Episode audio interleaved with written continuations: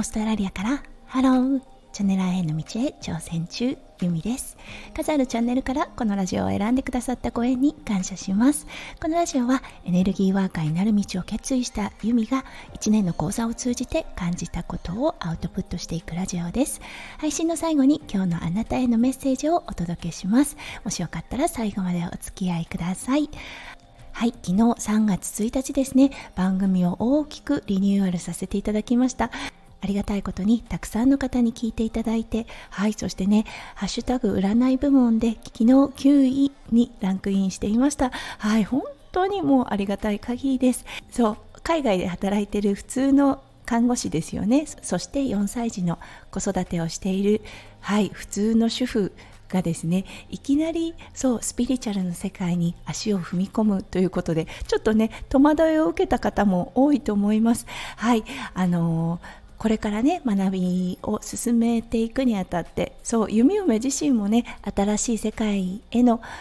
第一歩という形になるのでその時にね感じたこととかをアウトプットしていけたらいいなと思っています。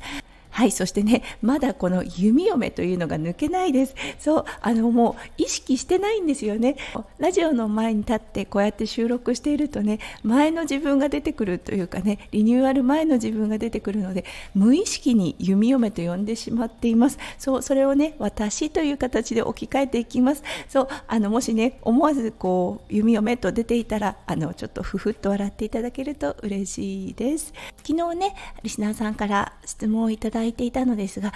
一体あのメッセージリーディングって何をしているの？という質問をいただいたので弓嫁がね一体何をしているのかどうやってメッセージを伝えているのかっていうのをお伝えしたいと思います。はい。私が使っているものだったんですがタロットカードを使っています。はい。あのこれだったんですがうん様々なメッセージが込められています。そしてねカードを引くときにあのエネルギーワーカーとして切っては切り離せない上の存在の方にお願いをして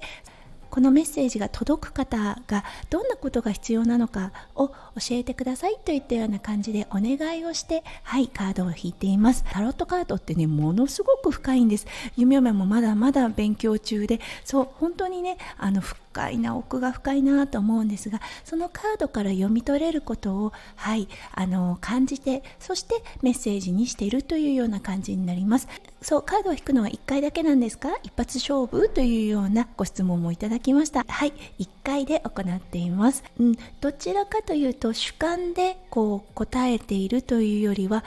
そのカードを見た時に感じた直感力というのかな？でメッセージというものを作っています。そうそしてね夫翔ちゃんの引き合いではないのですがこのタロットカードを引くという作業これもねもう数をねこなせばこなすほどはい深みが出てくると思います。そうそのねカードから受けるインスピレーションというものも今はじっくりと考えているのですが、うん、弾けば弾くほどねやはり熟練されていくものだと思います。はいということで本当あのねまだまだうん拙い私のリーディングとはなりますが心を込めてカードを引いてます。はいそしてねこういう形でメッセージをお届けしてます。というような答えになります。はい弓嫁とタロットカードの関係だったんですが本当にこう迷っていた時がありました。その時にねタロットと出会って初心者向けのタロットカードを引いていた時期があったんですね。そこからそれをねすっかりと忘れていてはいあのー、今回ねのっちさんドイツ在住の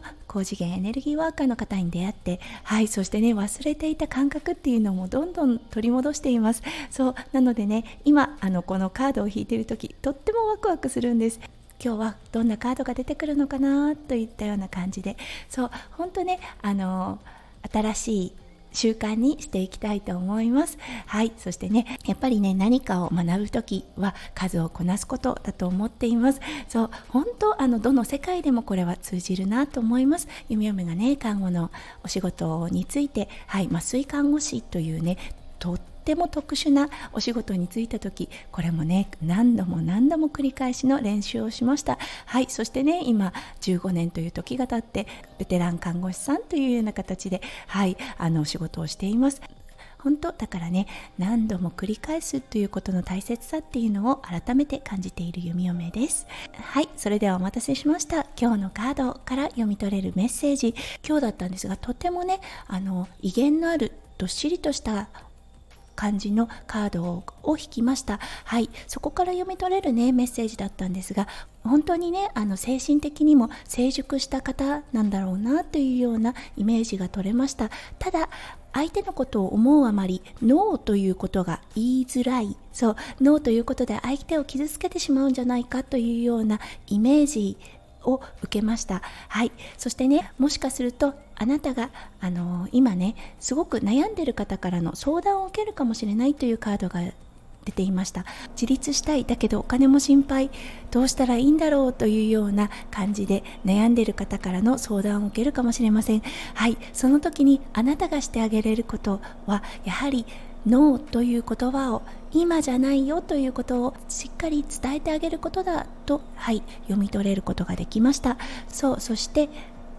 その相談者の方にとってあなたはもう本当にメンター的な存在だということが出ていました。なのであまり感情を表に出す方ではないかもしれませんが心の中にはねものすごくね豊かな感情がある方です。あなたの言葉には重みがある。そしてその気持ちはしっかりと伝わるということをはいカードが教えてくれました。はいいかがだったでしょうか？それでは今日も最後までお付き合いくださってありがとうございました。皆さんの一日がとってもとっても素敵なものになりますようにオーストラリアからユミがお届けしました。じゃあねバイバイ。